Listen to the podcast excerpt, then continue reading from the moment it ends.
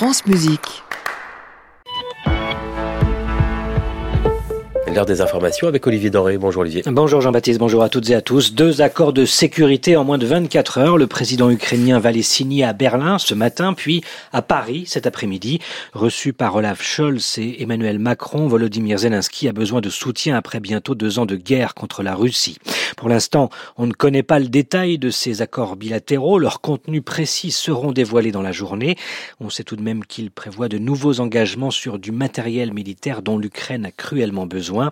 La Grande-Bretagne est la première puissance occidentale à avoir signé le 12 janvier dernier un accord de sécurité avec les autorités de Kiev. Londres s'est engagé à livrer des drones de combat et des surveillances. Le gouvernement britannique a également décidé d'augmenter son aide financière de 230 millions d'euros supplémentaires. Au Sénégal, l'opposition qui appelle aujourd'hui et demain à des manifestations ne va pas manquer de brandir comme un étendard la dernière décision de la Cour constitutionnelle. Les magistrats qui la composent viennent en effet de juger que le report de la présidentielle était illégal. Ils ont donc retoqué la loi votée par le Parlement prévoyant un nouveau scrutin le 15 décembre prochain, mais aussi le décret du président Macky Sall à l'origine de ce que les adversaires du chef de l'État appellent un coup de force institutionnel. Malgré l'opposition farouche de l'Église orthodoxe et d'une partie de la droite, la Grèce vient de légaliser le mariage et l'adoption pour les couples de même sexe. Le Premier ministre qui a soutenu ce texte a salué dans la soirée un tournant pour les droits de l'homme.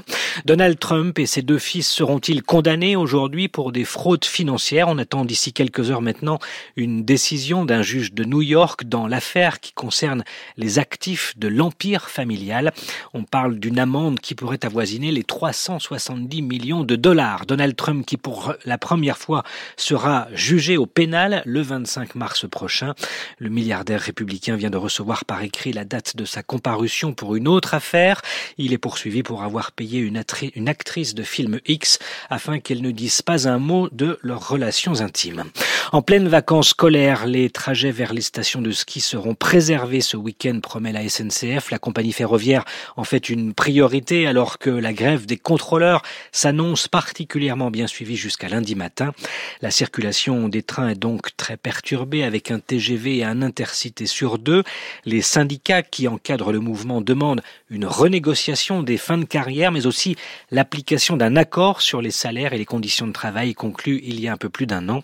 Ces perturbations à la CNCF sont aussi l'occasion pour la droite et pour une partie de la Macronie de rouvrir le débat sur le droit de grève. Le Sénat et l'Assemblée nationale devraient bientôt examiner des textes visant à le restreindre à certains moments de l'année. Remonter contre les contrôleurs, le gouvernement continue en revanche de cajoler les agriculteurs. Le Premier ministre demande aux préfets qu'ils aillent sur le terrain ce week-end pour poursuivre le dialogue avec les principaux intéressés. La semaine prochaine, les consultations doivent se poursuivre avant l'ouverture du Salon de l'agriculture.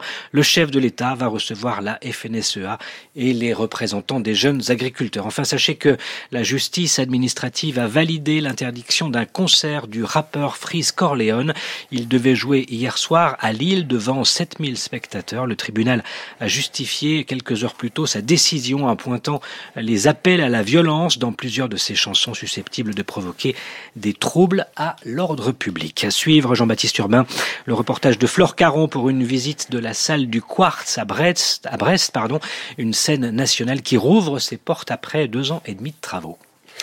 À bientôt, Olivier Doré. Bonnes vacances. Bon week-end à vous à réécouter sur francemusique.fr.